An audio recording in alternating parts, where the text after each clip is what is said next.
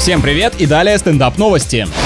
Британские полицейские нашли преступника по фотографии сыра в интернете, на котором он оставил свои отпечатки пальцев. И по делам будет, запомните, дети, приличные люди руками не едят, только нехорошие дяди этим занимаются. Мужчина был вовлечен в крупную поставку запрещенных веществ, а теперь заключен в тюрьму на 13 с половиной лет. Когда ел, он и не подозревал, что это был самый дорогой деликатес в его жизни.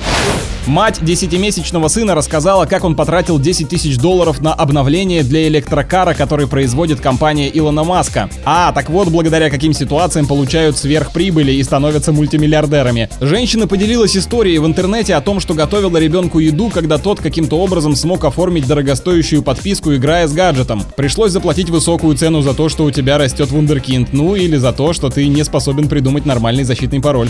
С вами был Андрей Фролов, больше новостей на energyfm.ru.